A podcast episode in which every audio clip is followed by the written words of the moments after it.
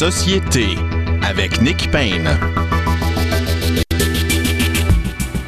Bonjour, très heureux d'être au microphone, quoique un peu triste que ce qu'on en soit déjà à la dernière de la saison, mais que voulez-vous, vous allez pouvoir vous reposer de nous et nous euh, prendre un peu la poudre d'escampette pour aller profiter de ce beau Québec estival.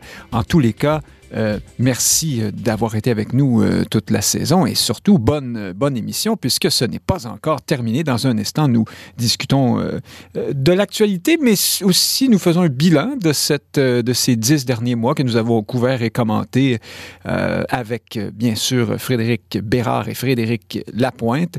Ça, c'est dans un moment. Et un peu plus tard à l'émission, nous revenons sur deux dossiers qui nous ont beaucoup intéressés tout au cours de cette saison. Ce n'est sans doute pas un secret pour vous. D'abord, le, dossier de la langue. Nous n'avions pas entendu le point de vue de Frédéric Lacroix, qui est désormais une sorte de, de, sommité, d'incontournable dans le, domaine de la situation du français au Québec. Donc, Frédéric Lacroix, chercheur sur le projet de loi euh, de réforme de la loi 101, donc le projet de loi 96 du gouvernement caquiste. Et puis, euh, Mathieu Bock-Côté nous parlera, euh, figurez-vous donc, de wokitude de ce mouvement alors certains diront de censure, de bien-pensance, d'autres diront de progressisme, cette révolution qui passe beaucoup par la jeunesse progressiste et par les réseaux sociaux, mais aussi par les campus universitaires américains. Euh, juste faire le, bilan de tout ça euh, et prendre un peu de recul et réfléchir là-dessus en cette fin de saison, donc avec Mathieu Bocoté un peu plus tard. Mais d'abord, allons rejoindre, euh, tiens, commençons, inversons juste pour le plaisir, l'ordre alphabétique. Et commençons par Frédéric Lapointe, fondateur de la Ligue d'action civique et ancien candidat dans Maurice Richard. Bonjour, Frédéric Lapointe. Oui, bonjour. Et l'autre du même prénom, il s'appelle Bérard, euh, chroniqueur au journal Métro, euh, avocat, auteur. Bonjour, Frédéric Bérard. Bonjour, Nick Payne. Et toujours stationné quelque part dans, dans la brousse, euh, dans, accroché à un morceau de civilisation. Euh, c'est ça, dans un, près, près d'un supermarché, je crois. En fait, non, c'est mieux. C'est Saint-Jean-de-Mata, euh, près d'une propriété qui était inscrite, une petite pancarte, propriété privée, défense de passé et il y a euh, une peinture euh, d'un pissenlit ou d'une marguerite, c'est pas trop clair. Ah. Alors, voilà. Alors, c'est voilà les indices pour quiconque veut trouver euh, Bérard pendant la, chronique, mais vous, vous, vous, vous, osez passer, j'allais dire trépasser, c'est vraiment pas le, ben, bon mot. Ça viendra, hein? Ah, ben, vous je, d'ailleurs, Nick Payne, vous en sortirez pas. Pas bon, le souhaite le plus tard possible. En tout cas, je, je vous le souhaite à vous, mais le souhaite à moi aussi. Mais commençons tout de suite. Parlons de cette de ces dix derniers mois. Vous, euh, Frédéric Bérard, qu'est-ce qui... Alors, s'il y a à travers tout euh, cet épisode toujours aussi invraisemblable que nous vivons, en tout cas à mon point de vue de, pandémie, euh, il y a aussi une vie politique, une vie intellectuelle qui continue, mais c'est difficile de, de, la, de la détacher complètement du contexte COVID. Alors, libre à vous de me dire si... ben, ben, voilà, comme ça, la question est tout à fait ouverte. Qu'est-ce qui a retenu votre attention? Quel est l'élément euh, qui colore, qui, euh, qui pourrait, euh, comment dire, à partir duquel on pourrait résumer cette année politique et intellectuelle? Bien, évidemment, il y a deux choses. La, première, vous venez de dire, ça, c'est, je veux dire, c'est un un incontournable, évidemment, on s'en sort pas. Toute la question de la gestion de la pandémie, ses conséquences, qui a porté au nu, en quelque sorte, en François Legault, même quand ça a été plus difficile lors des deux premières vagues, ou même en fait la première qui a été catastrophique en termes de nombre de morts. Euh, on voyait ces appuis euh, euh, augmenter de façon considérable. Au moment où on se parle aujourd'hui, il raflerait quelque chose comme quoi, c'est 96 de comtés, si je fais pas erreur, selon les derniers sondages et selon le site Québec 125, qui est habituellement assez crédible. Moi, j'ai l'impression que ceci, évidemment, va, va s'essouffler. Là. Ça peut pas faire autrement. Un peu le syndrome Lucien Bouchard avec la crise du verglas, qui était beaucoup plus courte et qui était en quelque sorte beaucoup plus euh, local, ça va de soi, est plus simple à gérer aussi, mais quand même, euh, parce que de toute évidence, on va parler de d'autres sujets qui euh, sont passés un peu, comment je dirais, non pas sous les projecteurs, mais à l'inverse, à côté des projecteurs. Le deuxième Attendez juste une seconde pour rebondir là-dessus. par, contre, êtes-vous d'accord pour dire que le gouvernement Legault, contrairement à plusieurs autres en Occident, n'a pas à peu près pas eu de creux de vague? Les autres ont tous eu déjà des ressacs, euh, des moments de, fragilité, des erreurs. Doug Ford qui, s'excuse hein, presque en larmes après avoir été lui aussi au sommet des, sondages. Euh, on pense à la, à la France, aux États-Unis. Partout, ça a été plus en montagne russe que, qu'au Québec. D'une part et d'autre part, vous parlez de Lucien Bouchard qui, lui, euh, revenait ensuite en élection avec le spectre du euh, référendum dans sa poche, euh, le clivage fédéraliste souverainiste toujours très très fort qui allait de nouveau marquer, tandis que Legault, lui, euh, si si ça se trouve, les clivages toujours actifs après la COVID le, servent d'une certaine façon. Ben, vous avez raison de, le soulever. Évidemment, l'analogie ou plutôt le clin d'œil à la situation de Lucien Bouchard n'est pas n'est pas parfaite là, ça va de soi. Là. Il y a plusieurs il y a plusieurs, euh, comment je dirais... Euh, oui, des impondérables, disons. oui. oui, je suis d'accord avec vous. Euh, mais c'était simplement pour noter que, et là, je reviens peut-être à votre premier point, le gouvernement Legault a été, puis je l'ai dit souvent cette émission aussi, exceptionnel d'un point de vue communication. C'est le, le, le, bureau qui, en tout cas, à mon sens, depuis que je suis la politique, ça commence à faire un certain temps, peut-être une trentaine d'années, disons, peut-être même un peu plus. C'est certainement le bureau qui est le plus doué côté communication. Juste le fait, par exemple, d'avoir des conférences de presse quotidiennes au début, euh, de ne pas laisser la rondelle à 100% à un Arruda, par exemple, contrairement à ce que d'autres provinces faisaient où le directeur ou la directrice de la santé publique allait au bat seul et puis le premier ministre arrivait clopin clopant en essayant de réparer les, les pots cassés, le cas échéant. Euh, ça, je pense que ça a joué beaucoup dans l'imaginaire euh, des Québécois essentiellement. Euh, et puis ben voilà. Puis pour le deuxième volet, ben vous demandez qu'est-ce qui a marqué l'actualité. Mhm. euh, c'est peut-être un volet qui est, qui est moins euh, qui est moins populaire, qui est, qui est problématique, mais je pense qu'il y a quelque chose qui est en train de se créer très clairement, et peut-être que je prêche pour ma paroisse, mais toute la question du racisme a pris un envol qui n'existait pas avant. Depuis la mort de George Floyd, mhm. on voit que l'Occident a vraiment été ébranlé. C'est pas le premier noir assassiné aux États-Unis par les policiers, mais à ce que je sache, sauf peut-être au début des années 90 à Los Angeles. C'est clairement l'événement qui a le plus marqué l'Occident. Au Québec, la mort de Joyce et Echaquan a aussi ébranlé les fondations du euh, du temple euh, comme tel. Est-ce que est-ce que ça va durer? Ça, c'est la question euh, qui persiste, mais reste que ça ferait pratiquement un an hein, dans les deux cas. Et puis on en parle encore aujourd'hui. Donc moi j'ai l'impression qu'il y a une espèce de mouvement qui est là pour demeurer et qui risque de venir à bout euh, je dirais, de l'espèce de statu quo.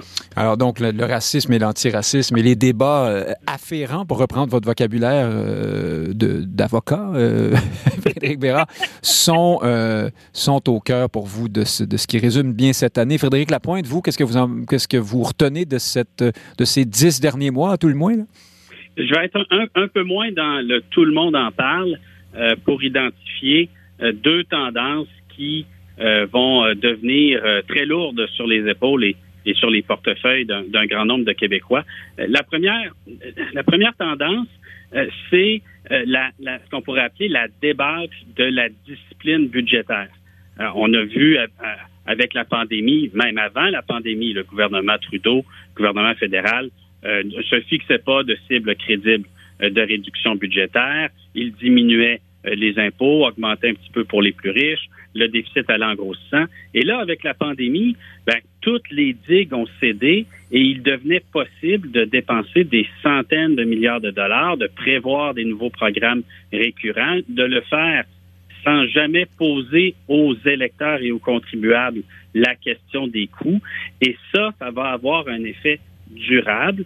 Parmi les effets durables, il y a une disponibilité d'argent accrue dans la population et une inflation euh, qui se glisse sur un certain nombre de, euh, de biens. On la mesure en ce moment, hein? c'est assez inquiétant ce phénomène d'inflation, oui.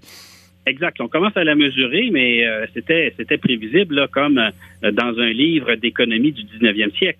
Et le deuxième phénomène qui y est associé, c'est l'inflation immobilière.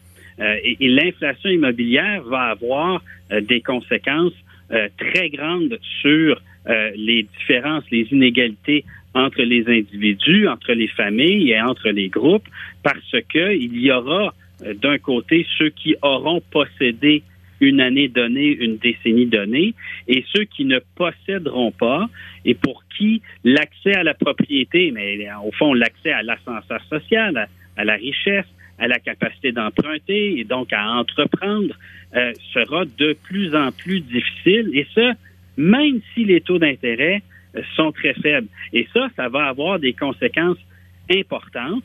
Euh, évidemment, on peut, on peut, on peut se dire que si quelqu'un euh, n'a pas de maison à Montréal parce qu'il vient d'arriver euh, du Gabon, on, peut on peut dire que c'est à cause du racisme. Mais plus sérieusement, il faut porter attention aux tendances qui vont être lourdes sur les prochaines années parce que euh, on va se réveiller en dépit de notre modèle qui est très bon pour créer de l'égalité des chances, des opportunités pour tous, un ascenseur social, mais là, on va recevoir une avalanche de problèmes associés à des choses économiques simples que nous aurions pu prévoir. Frédéric Bérard, êtes-vous d'accord avec cette euh, idée avancée par euh, Frédéric Lapointe? Je l'interprète, mais il est en train de nous dire qu'on est un peu dans une sorte de d'anesthésie euh, devant euh, ce qui peut avoir l'air, en tout cas, certains diront que c'était des mesures nécessaires, mais en même temps qui prennent tout à fait, effectivement, la forme d'une folie dépensière, en quelque sorte, des gouvernements. Là, on pense d'abord à Ottawa. Euh, je ne sais pas pour vous, moi, j'ai vu de mes yeux vus nombre d'exemples d'effets plus ou moins désirables des nombreuses prestations et programmes, euh, pas, bien sûr pas pour ceux qui en bénéficient, dont plusieurs en avaient vraiment besoin, mais sur l'économie, sur, euh, sur d'autres euh, personnes ou indirectement même sur ceux qui en bénéficient aujourd'hui. Est-ce que vous trouvez, vous aussi, qu'il y, a, il y, a quelque chose qui est assez fort pour être de l'ordre des faits marquants de cette année Ben, l'analyse de, Frédéric est intéressante, surtout sur son terme, sur le terme euh, employé, c'est-à-dire anesthésie, parce qu'effectivement, on a à peu près le même âge, euh, nous trois, et vous vous rappelez très certainement à quel point les années 90 et même 2000 étaient marquées par les débats économiques, notamment le libre-échange de fin 80, début 90, la dette, euh, bon, et ces trucs-là, on entendait parler de ça, mais systématiquement. Mais c'était juste ça, la politique à toute fin pratique, même le début, même les années 2010 jusqu'à il n'y a pas si longtemps, euh, ça aurait été complètement inimaginable ce qui se passe en ce moment. Effectivement, alors que là, on n'en parle plus. Moi, personnellement, je suis pas, je suis pas un gars d'économie. Euh, je suis pas, euh, je suis pas traversé euh, en la matière. Mais bon, je dirais, je, je comprends l'espèce de lien consubstantiel entre le politique et l'économie. Il faut pas être idiot non plus. si je suis un peu plus peut-être à rôle et pas que Frédéric, c'est certain à mon sens que s'il n'y avait pas avait pas eu d'intervention avec les PCU et notamment les subventions aux entreprises, euh, je pense qu'on aurait vécu un, cataclysme assez épouvantable. Je comprends évidemment l'importance de, de, de, réaliser à quel point peut-être qu'on s'est surendetté, ça, ça me semble évident.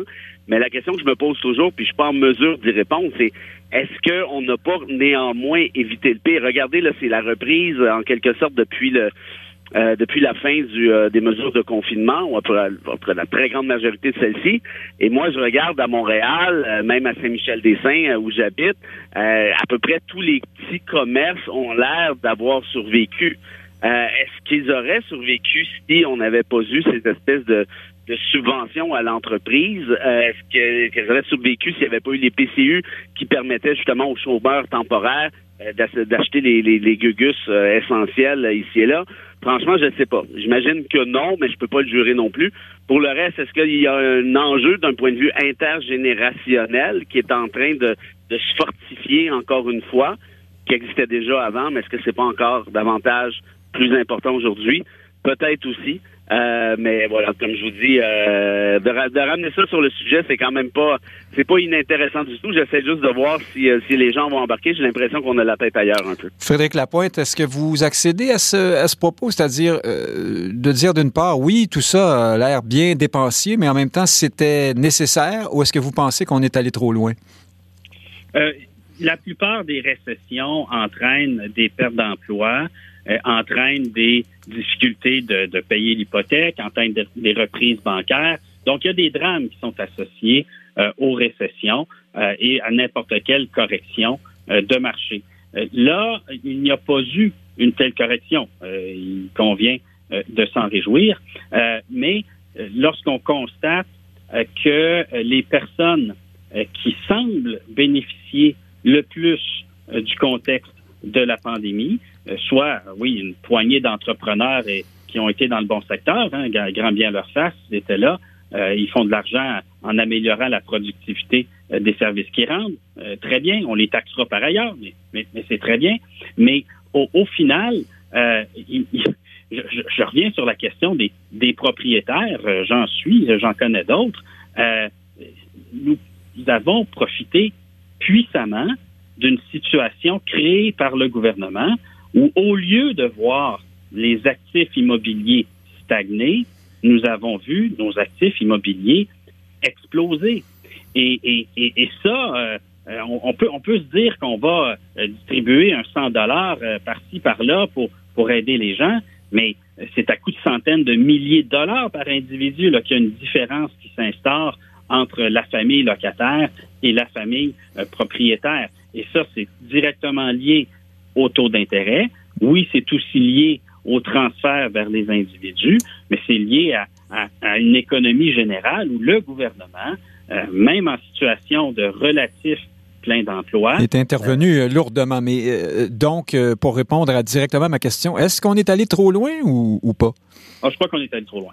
Oui. Ah, alors donc, en, quelques mots, oui. et donc, on s'est préparé peut-être des, des lendemains qui déchante sous le signe de l'inflation, par exemple? Je, crains qu'on ait perdu notre capacité de s'ajuster et de faire face à l'épreuve. Euh, parce que euh, c'est correct d'avoir bien passé au travers de la pandémie économiquement. Tout le monde a mangé à sa faim. Les gens ont épargné comme jamais dans leur vie. Hein. Si vous regardez les statistiques, la réalité, c'est ça. Tout ça, c'est très bien. Mais est-ce que ça nous prépare à faire face à une crise? Est-ce que ça nous rend plus résilients pour faire face à une prochaine difficulté? Je suis loin, d'être convaincu. Euh, revenons tranquillement vers euh, la politique plus actuelle, mais elle marque euh, l'année d'une certaine façon. Euh, le Parti conservateur du Québec fait son entrée triomphale, glorieuse à l'Assemblée nationale en la personne de Claire Sanson, qui incidemment était déjà là depuis un moment, même si on s'en rappelait plus. Il faut se souvenir que Mme Sanson est cette députée caquiste qui est d'abord à l'origine de, la, proposition de réforme de la CAQ sur la, sur la question de la langue française, qui avait été saluée hein, à l'époque, euh, d'ailleurs, presque unanimement.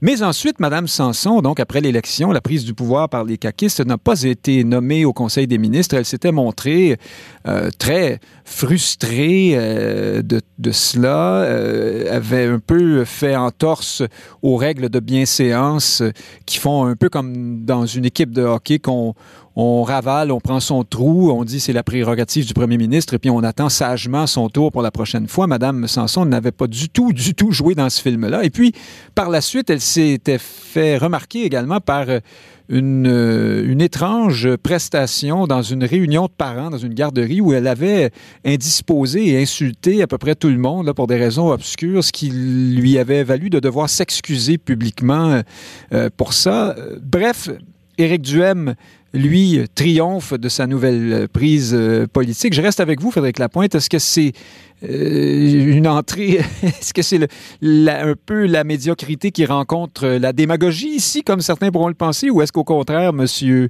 Duhem vient de marquer un but en réussissant euh, par stratégie là, à, se, à rentrer dans, à mettre un pied dans l'Assemblée nationale?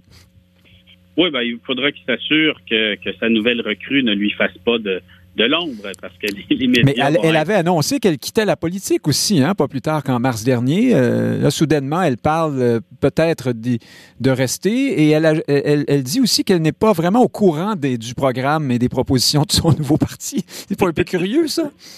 Oui, c'est un peu curieux. Mais enfin, euh, pour donner un peu de, dignité à l'exercice, je, je, ne suis pas... Un peu comme toujours, hein, on n'est pas en amour avec les transfuges lorsqu'ils nous quittent on est en amour avec les transfuges lorsqu'ils nous rejoignent. Euh, alors, on, manque généralement d'objectivité lorsqu'on campe dans un, dans un camp politique, mais tentons d'être objectifs. Euh, je pense que c'est une bonne prise pour le Parti conservateur. je pense que ça, d'abord, ça, ça, le met sur la sellette. Oui, on va se poser des questions sur son programme. il sera présent à l'Assemblée nationale.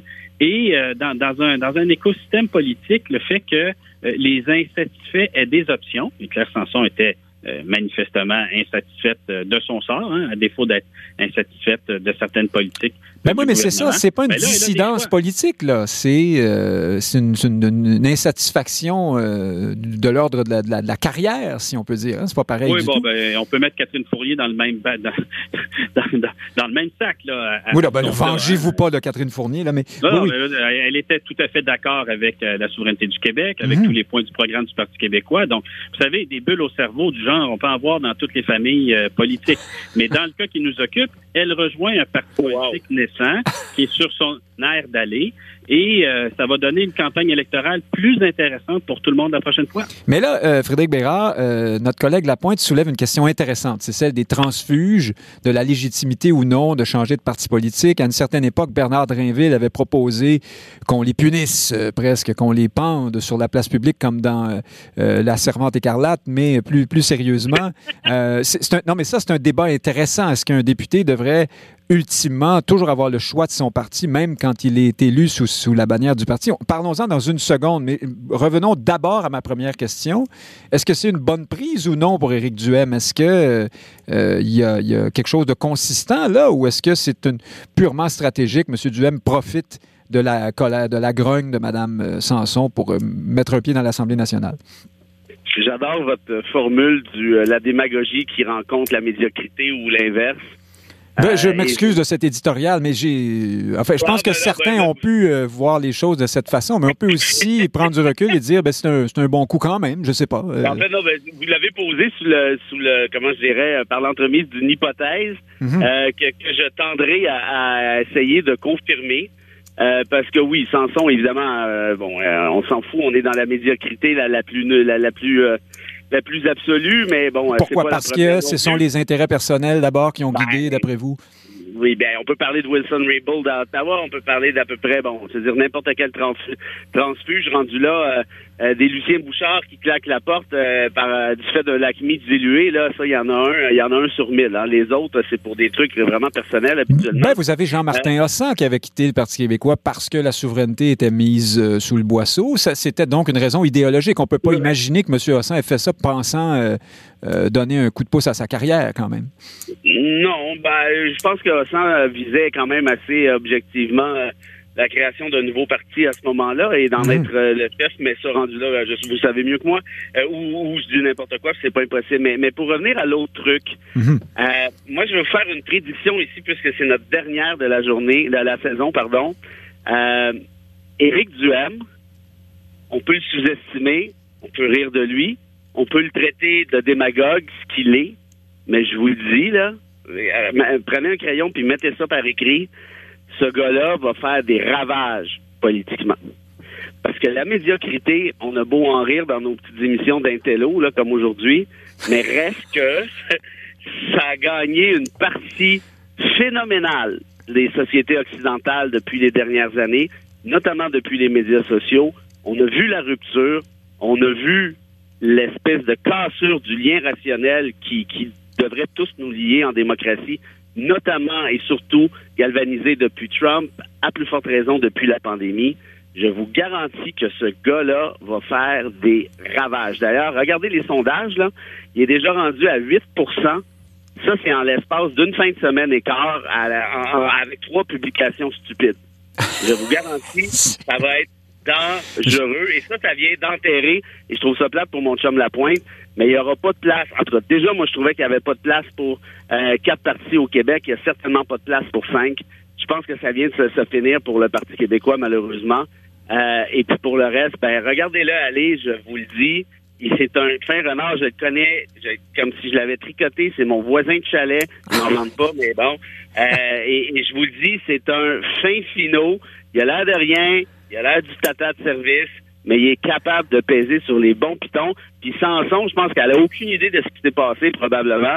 Elle s'est fait emberlicoter solide. Et là, regardez le, résultat, au final, là, oui, il a beau être pris avec une tarte Nec Plus Ultra comme Sanson, mais reste que c'est son entrée directe à l'Assemblée nationale, pouvoir s'adresser aux journalistes tant qu'il le voudra et de pouvoir, à la période des questions, plancer, euh, plaquer un truc euh, ici et là, je vous le dis c'est un coup de génie. Tout ça pour une espèce de...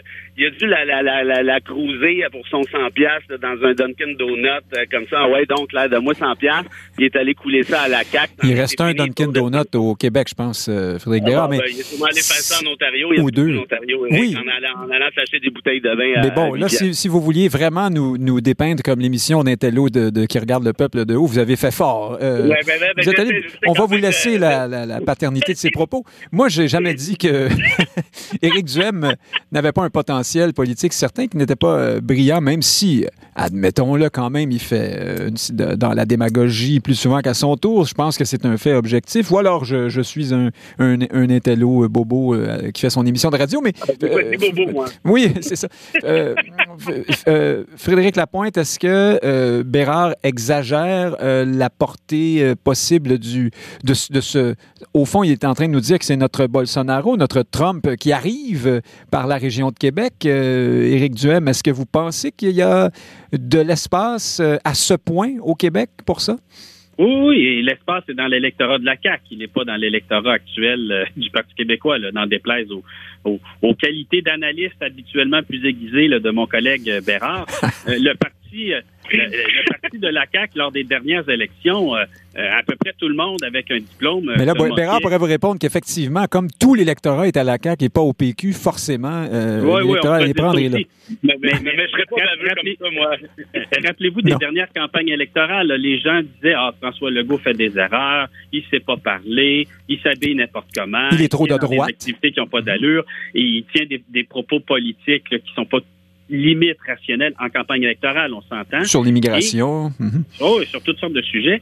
Et il a ramassé effectivement un électorat qui euh, euh, en avait un peu soupé euh, des experts, des intellectuels, des partis un peu trop rationnels. Alors, c'est l'électorat de la CAQ que le Parti conservateur va aller chercher parce que maintenant qu'ils sont au gouvernement, les caquistes sont très raisonnables. Ils présentent leurs experts à la télé.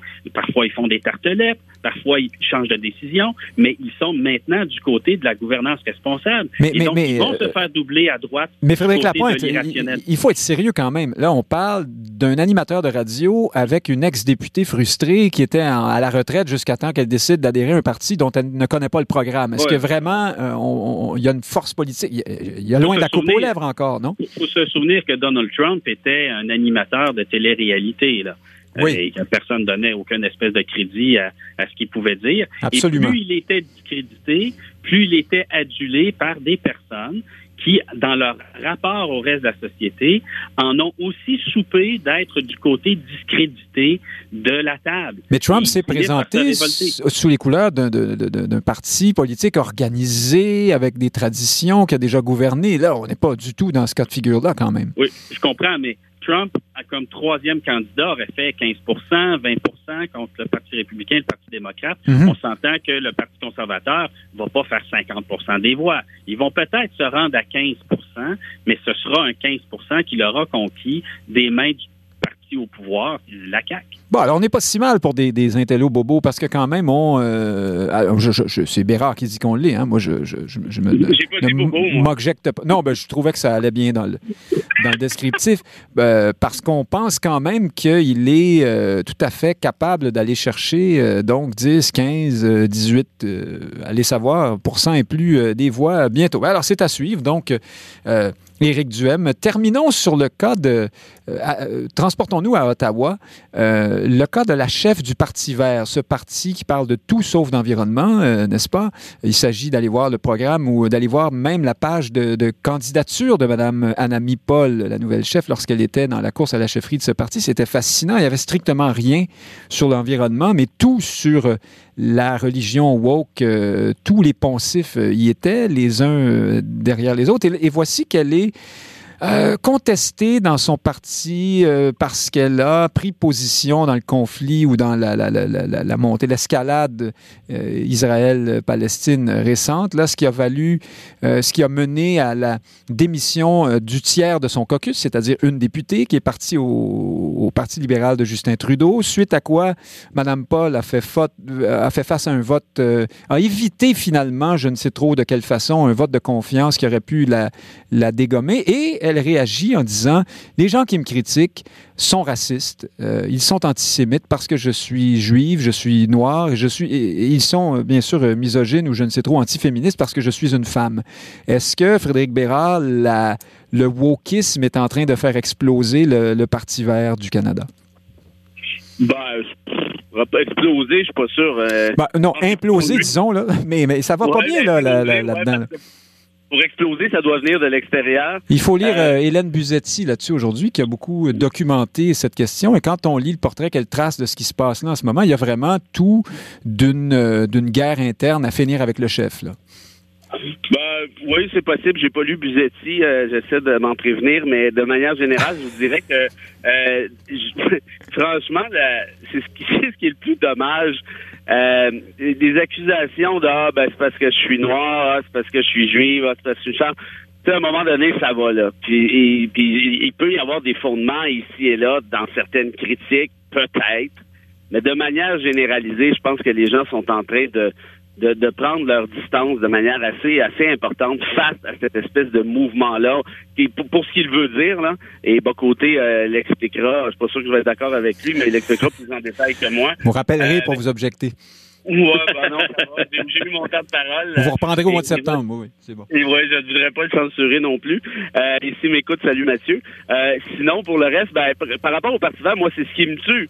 Je veux dire, c'est, ils ont un député, euh, un écart. Euh, ils auraient pu faire beaucoup mieux si Elisabeth May avait été un peu moins en douille à la dernière élection parce que les intentions de vote étaient quand même relativement intéressantes. Ils se sont pété la gueule mais solide. Mais avait fait référence au fait que Jésus-Christ était un de ses héros. Euh, pour ça qu'elle n'empêchait pas ses députés d'être contre l'avortement ou des trucs du genre. Eh ben moi, c'est dommage. Mais s'il y a une pertinence au Parti vert au Canada ou même ailleurs en Europe, c'est sur la question environnementale. Le reste, ces conneries-là, je veux dire, on les entend ailleurs. On n'a pas vraiment besoin d'en rajouter. Là, ça va, la cour est pleine. Mais parlez-moi, bordel, d'environnement. C'est à peu près le seul parti qui pourra en parler avec un minimum de sérieux, sauf peut-être la NPD, qui avait un programme beaucoup plus important d'un point de vue euh, environnemental que le Parti vert. Vous avez remarqué l'ironie. Mm -hmm. Alors euh, voilà, moi j'ai pas vraiment d'intérêt pour ce parti-là, honnêtement. Moi je trouve qu'à vrai dire, il, il, il, il En tout cas, sa déconfiture pourrait servir votre ami à la belle chevelure, euh, Jack Meeting, ben, sans doute. Je veux dire, ben, je veux dire, soyons sérieux. C'est quoi les intentions d'autres le Parti vert à ce moment-ci là? Euh, 1.2 à tout casser, on est dans la marge d'erreur. Un peu plus euh, dans l'ouest, sans doute. Le temps ouais. nous bouscule. Euh, on n'aura pas le temps de parler de la légitimité des transfuges, mais on, on, se reprendra sans doute. Frédéric Lapointe, un mot sur euh, ce qui se passe au Parti vert. Est-ce que c'est un condensé de, des chicanes, comment dire, woke de, de, de cette année? je suis désolé de vous contredire, mais on voit ça. Mais ne le soyez pas. Verts partout dans le monde et dans plein de pays. Je me rappelle en France, par exemple, il y a déjà eu jusqu'à trois candidats verts à la présidentielle durant les années 90. Oui. Et j'ai lu récemment qu'ils sont encore en train de se déchirer sur des questions qui ont absolument rien à voir avec l'environnement. Le logement social, Alors, oui, oui, bien sûr. Exact. C'est ce qui arrive quand on a une organisation avec des seulement des gens qui ont une éthique de conviction et pas de gens qui ont une éthique de responsabilité.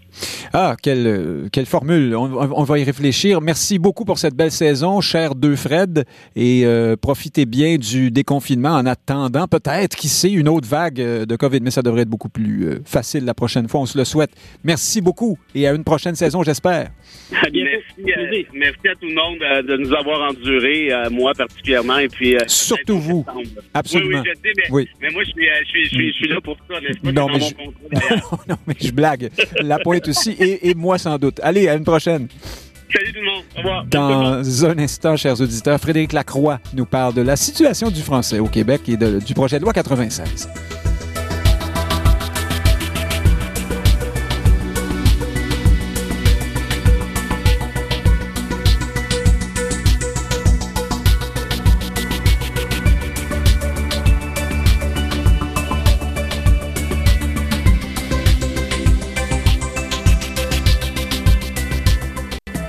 Prenez note que l'émission Société a été enregistrée en direct samedi dernier.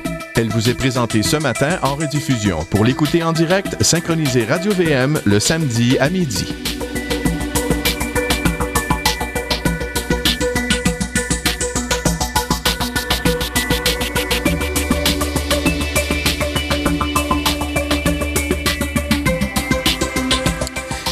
Alors, vous l'avez entendu dans cette émission à quelques reprises euh, cette année, euh, suite à la parution de son livre Pourquoi la loi 101 est un échec aux éditions du Boréal, si je ne m'abuse.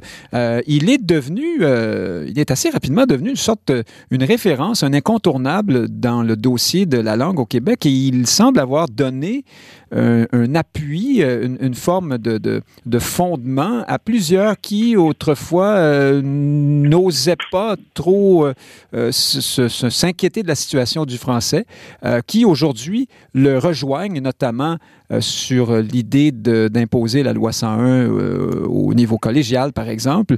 Euh, c'est un, un phénomène fort intéressant que tout ça. Je parle bien sûr de Frédéric Lacroix. Bonjour, Frédéric Lacroix. Bonjour, M. Payne. Je ne me suis pas trompé avec les éditions du Boréal. Hein? C'est, euh... Non, c'est bien Boréal. Oui, voilà. oui.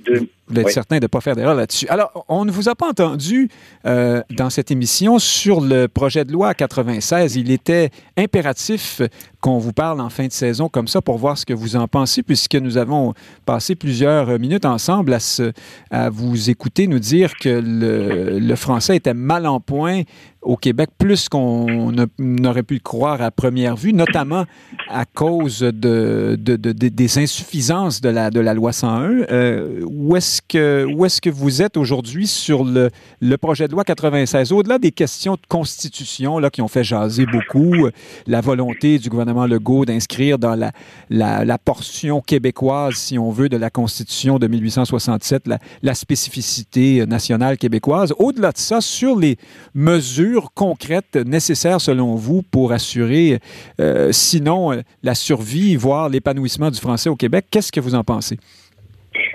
La, première chose que je veux dire, c'est que moi, je suis content que ce projet de loi existe. C'est déjà une petite victoire que le projet de loi en soi soit là. Donc, je pense qu'il faut le saluer avant, avant de le critiquer. Mm-hmm. euh, la deuxième chose, c'est euh, ça, c'est la, la, position euh, que j'ai déjà exprimée, c'est que je pense que ça aurait été un excellent projet de loi en 1999. Euh, mais à l'heure actuelle, c'est un projet de loi qui est insuffisant. C'est-à-dire que c'est ça va dans la bonne direction, mais euh, ça va vraiment pas assez loin dans la bonne direction, puis ça va pas changer la dynamique linguistique au Québec. Donc, euh, c'est pas un projet de loi qui va peser sur la situation, qui, qui va euh, arrêter la minorisation des francophones au Québec. Euh, ça, c'est mon, mon, mon, bilan global du projet de loi tel qu'il est actuellement. Là, ce qu'on comprend, là, c'est que ça va évoluer cet automne. Euh, ce qu'on comprend, c'est que euh, le, le, M. Legault commence à réaliser, en fait, qu'il n'est pas allé assez loin. Ben, alors, Donc, on va y revenir dans un instant. C'est intéressant. Là. Vous semblez dire qu'on pourrait le rendre plus costaud euh, ben, au fil des débats cet automne. C'est ce qui va arriver, je crois, oui. Mais pour l'heure, plus, plus en détail, où est-ce qu'on échappe le ballon, d'après vous, dans ce projet de loi? Oui, ben, L'essentiel du projet de loi, c'est de, de, de, vouloir rendre l'État québécois exemplaire en matière de langue, c'est-à-dire qu'il y, y, a un effort important qui est fait pour débilinguiser l'État québécois. Donc, comme on le sait, l'État québécois est un État euh, intégralement bilingue à toute fin pratique, c'est-à-dire qu'il offre des services en anglais et en français à quiconque en fait la demande. Euh, donc, l'État québécois, au fil des années, euh, s'est conformé à la loi sur les langues officielles euh, de façon informelle. Puis ça, c'est pour l'intégration des La loi d'Ottawa, là, bien sûr. Mm -hmm. Oui, c'est ça. Donc, pour le, le, le, Québec en fait nuit grandement à l'intégration des allophones vers le français en offrant euh, tous les services en anglais à toute fin pratique. Donc, il y a un effort. Le projet de loi essaie de recentrer la langue des services vers le français. Euh, euh, donc, il fait ça en euh, souhaitant restreindre les services en anglais aux ayants droit seulement. Les ayants droit dans le langage, dans le langage de la charte, ce sont les gens qui ont accès à l'école anglaise. Au primaire, au secondaire. Donc, c'est une intention très louable. En pratique, moi, je ne sais pas si ça va fonctionner parce que je ne sais pas si comment on va faire pour restreindre l'offre euh, active ou passive de services en anglais. Euh, ben, qui, comment on va identifier les ayants droit, comment on va empêcher les gens de bonne volonté d'offrir des services en anglais. Le diable est dans les détails. Donc, L'intention ah oui, ce serait plus symbolique. Euh, oui, OK. Ben, en pratique, je ne sais pas comment on va faire. Les Québécois sont toujours euh, heureux de pratiquer leur anglais, comme on dit. Euh, donc, oui. Est-ce qu'on regardera au-dessus de l'épaule de chaque fonctionnaire pour voir si. Mais ben je, présume que ça pourrait commencer par les messages d'accueil téléphonique, la, documentation, je ne sais trop. Oui. Il y, a, de quoi faire, là. Il y a, de quoi faire. Si l'État fait un effort sérieux, il y a, de quoi faire. Euh, Alors donc, dans, ce dossier-là, c'est à voir dans la pratique. Est-ce qu'il y a des mesures qui, qui vraiment sont insuffisantes, là, euh, d'ores et déjà, dont on sait qu'elles ne... Ou, ou des mesures qui auraient dû exister qui ne sont pas là? Ben, L'essentiel du projet de loi porte sur l'exemplarité de l'État. Si on néglige le changement de la Constitution qui ne fera rien à toute fin pratique, mhm. euh, c'est l'essentiel du projet de loi. Donc, ce qu'il y a, par exemple, sur les municipalités bilingues, euh, l'article qui traite de tout ça est, à mon avis, une insulte à l'intelligence parce que ce qu'on fait, c'est qu'on dit, ben, on va vous enlever le statut bilingue aux, municipalités euh, qui l'ont, sauf si vous votez une petite motion qui pour le garder. Au conseil municipal, oui. Mhm. au conseil municipal. Donc, ces motions-là vont être votées. L'essentiel, je pense que presque la presque totalité des municipalités bilingues ont déjà annoncé leur intention de passer cette motion. Euh, donc, même celles où il y a euh, quelques pourcents d'anglophones seulement. Donc, cet article-là est, risible, à mon avis. Euh, au niveau postsecondaire, bon, il y a quelques mesures qui visent le postsecondaire, mais là, ce que le gouvernement fait, c'est qu'il gèle euh, le collégial anglophone euh, à son niveau actuel. Donc, le son niveau d'inscription, de fréquentation actuelle, oui. C'est ça, de 2019. Puis, euh, ce qui se passe, c'est que de, de, 1995 à 2019, le, le, le collégial anglophone a, progressivement haussé sa stature puis grignoté les inscriptions du collégial à Montréal. Donc, on gèle ça dans, dans le fond au niveau de domination actuelle. Ben, c'est particulièrement là-dessus qu'on voulait vous entendre, parce qu'une grande partie de votre thèse et de, votre démonstration, Frédéric Lacroix, c'est de dire que c'est par les institutions d'enseignement que l'anglais rayonne maintenant à Montréal et le français est en décrépitude. Alors, déjà là, vous nous dites, ça, c'est pas seulement insuffisant, c'est... Enfin, oui, c'est insuffisant au minimum. Est-ce qu'il manque autre chose?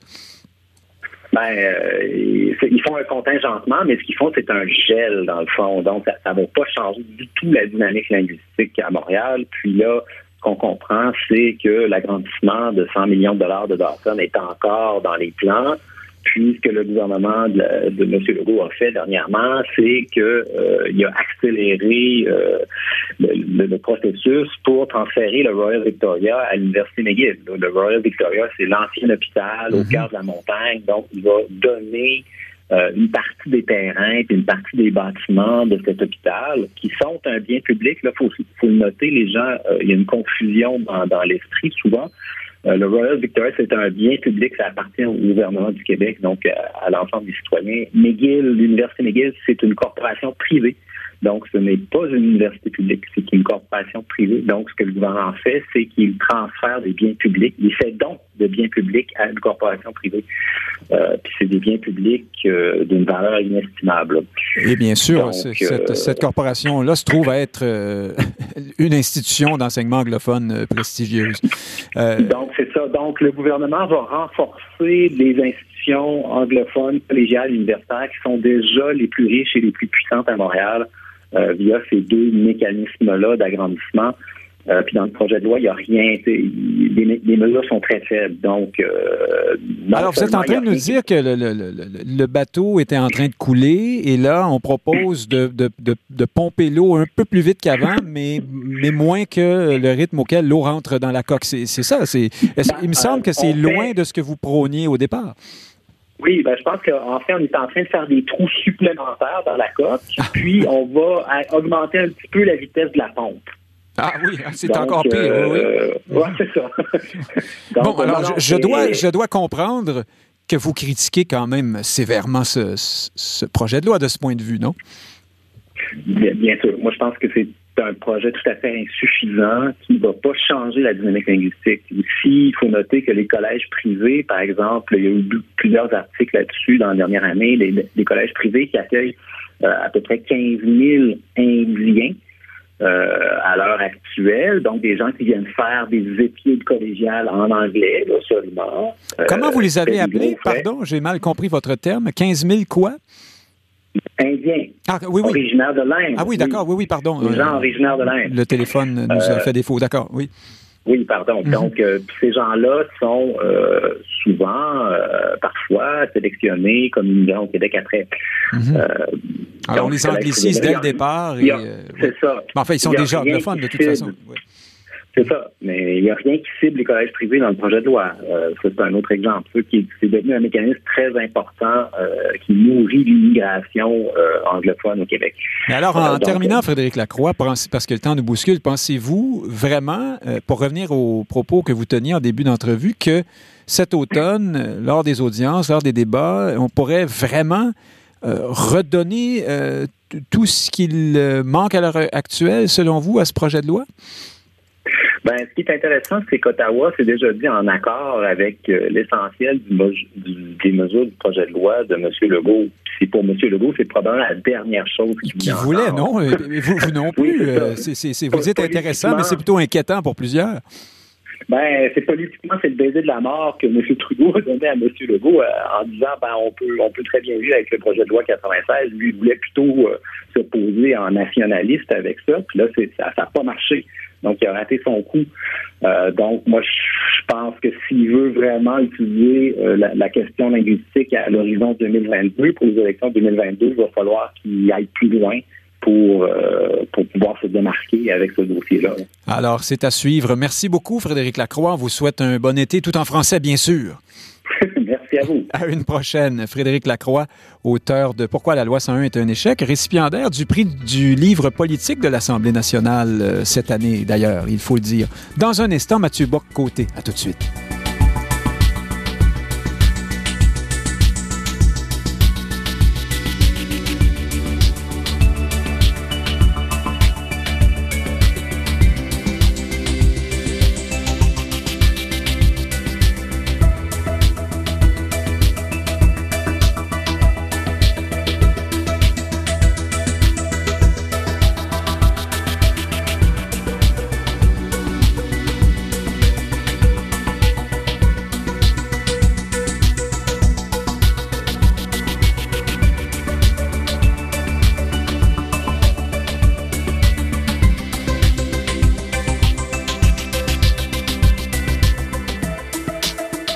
Note que l'émission Société a été enregistrée en direct samedi dernier.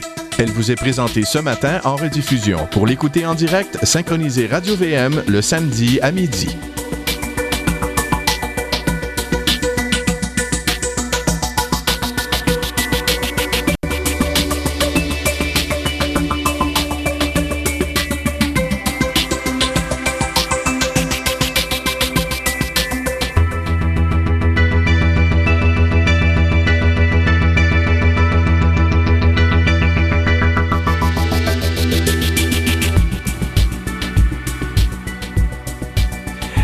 Il est, euh, il est avec nous, me dit-on, euh, Mathieu Bock-Côté. Euh, ben, sans plus de présentation, bonjour Mathieu Bock-Côté.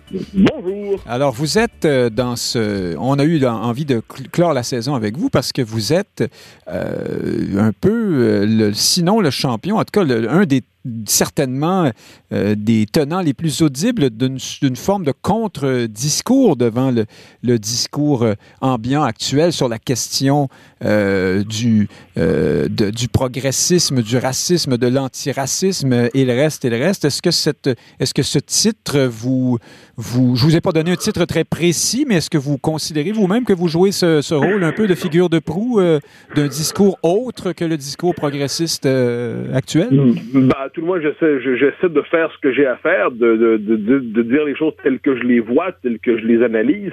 Ensuite, c'est aux autres de dire si je suis une figure de proue ou non. Je n'ai pas cette prétention-là. Mais ce que je cherche à faire dans l'espace public, puisque j'y ai accès, c'est plutôt que de se plier aux exigences de la respectabilité médiatique qui nous oblige à répéter les prières de, du, du pseudo-antiracisme, les prières du wokisme, les prières de, qui, qui poussent à des de, d'autocritique pénitentielle, un désir de, d'anéantissement de, la civilisation occidentale, du peuple québécois, comme si on était de trop chez nous, comme si notre civilisation était fondamentalement coupable. Devant cela, euh, je, je me montre très sévère, mais j'ai ensuite aux autres à savoir si je suis à dire si je suis une figure de proue ou non tout cela. Alors, on, ne fera pas une entrevue sur votre personne, mais ça m'inspire une question subsidiaire. Est-ce que euh, considérez-vous que vous vous militez à travers votre démarche intellectuelle? Euh, Ça ne serait pas nécessairement un déshonneur, mais euh, comment vous voyez-vous de, à ce chapitre-là?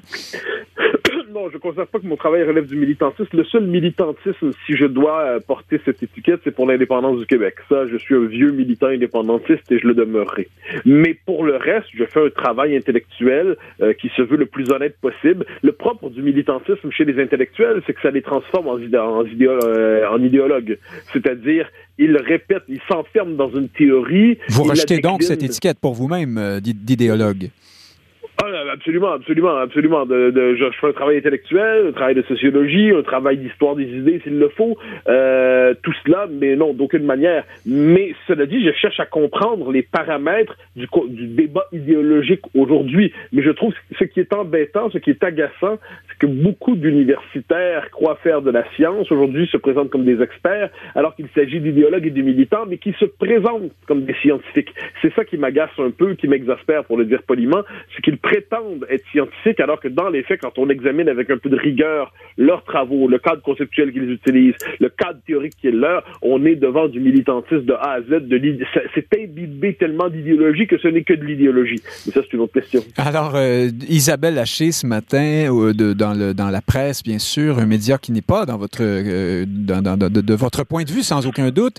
la chroniqueuse non plus, d'ailleurs, on l'a déjà vu prendre position, même si récemment, elle dénonce souvent les dérives de cette, euh, de, de cette gauche woke. Elle nous parle de la fondation pierre Elliott Trudeau, mm-hmm. euh, au cœur de laquelle euh, de nombreux jeunes intellectuels ou universitaires, je ne sais trop, ne cessent de s'insurger, d'avoir été choqués par tel ou tel propos de tel ou tel conférencier, à tel point qu'elle dit micro-agression, macro-problème. Hein, tout, tout, ça uh-huh. devient dysfonctionnel. Est-ce que d'après vous, cette dernière nouvelle résume bien euh, ce qui se passe dans ce domaine-là depuis le début de l'année. Oui, mais pas seulement depuis, le, début de l'année. Euh, ce qui est intéressant, c'est qu'une certaine, un certain journalisme, une certaine gauche libérale, disons ça comme ça, constate aujourd'hui ce que les, vilains conservateurs constatent depuis 30 ans. Euh, mais l'histoire est ainsi faite que, les, je, le dis de manière un peu schématique, un peu caricaturale, mais il y a beaucoup de vrai là-dedans, euh, les conservateurs voient quelque chose, on leur explique qu'ils sont paranoïaques, 30 ans plus tard, les progressistes se, rendent compte qu'ils sont vrais et que c'est vrai. Et là, finalement, puisqu'ils les découvrent eux-mêmes, cela devient donc vrai. Mais tant qu'ils ne l'avaient pas découvert par eux-mêmes, tout en réussissant à demeurer dans leur esprit progressiste parce qu'ils souhaitent l'être, ça demeure faux. Donc, on s'est assez, on a vu ça dans l'histoire du 20e siècle. Moi, ça me fascine. C'est-à-dire, par rapport au communisme, euh, qui était quand même l'idéologie qui a traversé le siècle, eh il y avait des découvertes à répétition de ceux qui euh, constataient un jour que le communisme était totalitaire. Mais ceux qui n'avaient jamais été communistes étaient traités comme des gens qui finalement n'appartenaient pas à la discussion. C'est pour ça que j'aime dire de manière un peu méchante qu'il faut euh, avoir, euh, il faut être avoir été de gauche pour avoir le droit ne plus être de gauche. Si on n'a jamais été de gauche, ça nous donne pas le droit de nous prononcer sur ces questions. À tout le moins, nous serons inaudibles ou on sera vu comme un polémiste conservateur sans intérêt. Une chose qui m'intéresse, je le dis, dans la jeune génération en ce moment, et ça, ça, je trouve ça assez fascinant, c'est que je vois de plus en plus, sont-ils des, des centaines des milliers, je n'en sais rien, mais je vois de plus en plus de jeunes esprits de qualité qui nous expliquent comment ils se sont déwokés. Ça, c'est intéressant. C'est-à-dire, tout comme, puis ça, je, travaille depuis un certain temps sur un ouvrage que je terminerai dans quelques années sur euh, bon la tentation totalitaire au XXe siècle. Et dans un chapitre, je m'intéresse aux différentes vagues de sortie du communisme. C'est-à-dire comment des gens qui avaient adhéré à cette religion politique en sortaient? Et que se passait-il dans leur esprit lorsqu'ils en sortaient? Qu'est-ce que ça voulait dire renoncer à cet univers de certitude? Qu'est-ce que ça voulait dire rompre avec ce sentiment de, de fusionner en soi la science et le bien et tout ça? Et là, ce qui me frappe chez ces jeunes qui se déwokisent, c'est qu'ils utilisent les mêmes arguments, ils, ils font le même parcours mental, le même processus intellectuel, le même parcours qui, euh, que dans les années 30, dans les années 50, dans les années 70, nous expliquait ceux qui rompaient avec le communisme. Mhm. Donc aujourd'hui, de jeunes esprits rompent avec le wokisme et euh, ont véritablement l'impression de, de, prendre une bouffée d'oxygène incroyable. J'ai quelques espoirs dans ces éléments de la nouvelle génération qui rompent avec le wokisme et qui, ayant vu la bête de près, savent la contredire et la euh, contre-attaquer intellectuellement. Ben justement, terminons presque là-dessus avec cette question qu'on vous a moins posée dans cette émission Mathieu Bocoté.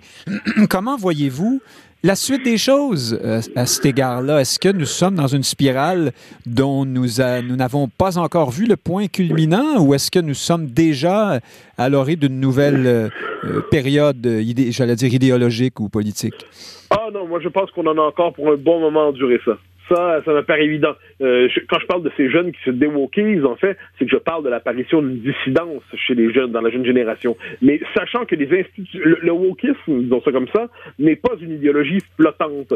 C'est le discours qui est à la fois présent dans l'université, il est présent dans l'entreprise, il est présent dans les médias, c'est le discours hégémonique de notre temps, et il n'est pas encore allé jusqu'au bout de lui-même. Et c'est véritablement, et, et comment va-t-on en sortir, j'en sais rien. Tout ce que je sais, en fait, c'est qu'il faut tenir tête en s'ancrant dans des, je dirais, des réalités fondamentales, des réalités qu'on ne saurait renier, l'existence des peuples, l'existence des deux sexes, euh, le fait que l'être humain a besoin de rituels, le fait que l'être humain a besoin à la fois d'enracinement et de liberté. Autrement dit, il faut s'ancrer dans des réalités fondamentales pour tenir face à cela, mais ensuite, je pense qu'on en a pour bien des années encore endurer ce discours qui ira en se radicalisant et en s'étendant. Donc, tenons tête, mais euh, ne désespérons pas, mais nous ne faisons pas d'accroire, on ne gagnera pas dans cinq ans. Mais parce que nous avons au Québec un gouvernement qui euh, est assez attaché à tenir tête à ce courant-là. C'est assez manifeste euh, la, la, le, comment dire, la chicane autour du fameux racisme systémique et l'insistance de M. Legault à ne pas reconnaître ce concept est très euh, révélatrice de cette, cette volonté. Vous pensez que nous pourrions avoir un jour un gouvernement plus, plus woke?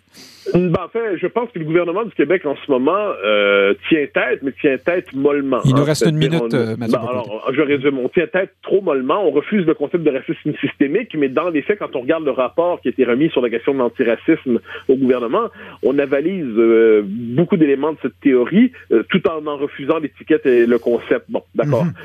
on, je trouve que notre gouvernement, oui, c'est une forme de résistance normande. Hein. on tient tête, mais à la manière d'un paysan obstiné qui refuse de se faire dire quoi faire, mais il y a, euh, je pense que la contre-attaque intellectuelle est nécessaire. Mais cela dit, il faut pas oublier, le gouvernement du Québec, et c'est un pouvoir, mais tous les pouvoirs euh, institutionnels, comme je dis, universitaires, médiatiques, euh, de, dans le monde de l'entreprise se rallie à ce discours aujourd'hui. Donc, ce que j'espère, c'est qu'il sera capable de tenir, mais la campagne de harcèlement médiatique contre le gouvernement va se poursuivre manifestement pour qu'il plie. Et si jamais c'était pas François Legault, moi, je, crains qu'un prochain gouvernement qui ne serait pas nationaliste se sente obligé de capituler devant ce concept, dont les conséquences sont, euh, seraient terribles pour le peuple québécois. Mathieu Bocoté, c'était très court, mais vous nous pardonnez, sachant que c'était Frédéric Lacroix qui, euh, qui, a pris un peu plus de ah, temps prévu avant vous. Vous auriez dû lui donner tout mon temps. Donc, vous partagez les idées. Bon, ben voilà. Mais vous avez été complémentaire. Merci beaucoup, Mathieu Bocoté. un bel été à vous, chers auditeurs. Nick Payne qui vous dit encore une fois merci infiniment d'avoir été à l'écoute euh, toute cette euh, saison. Puis, euh, je l'espère bien à la saison prochaine. Profitez d'un très, très, très bel été déconfiné autant que possible, mais dans la prudence. À bientôt.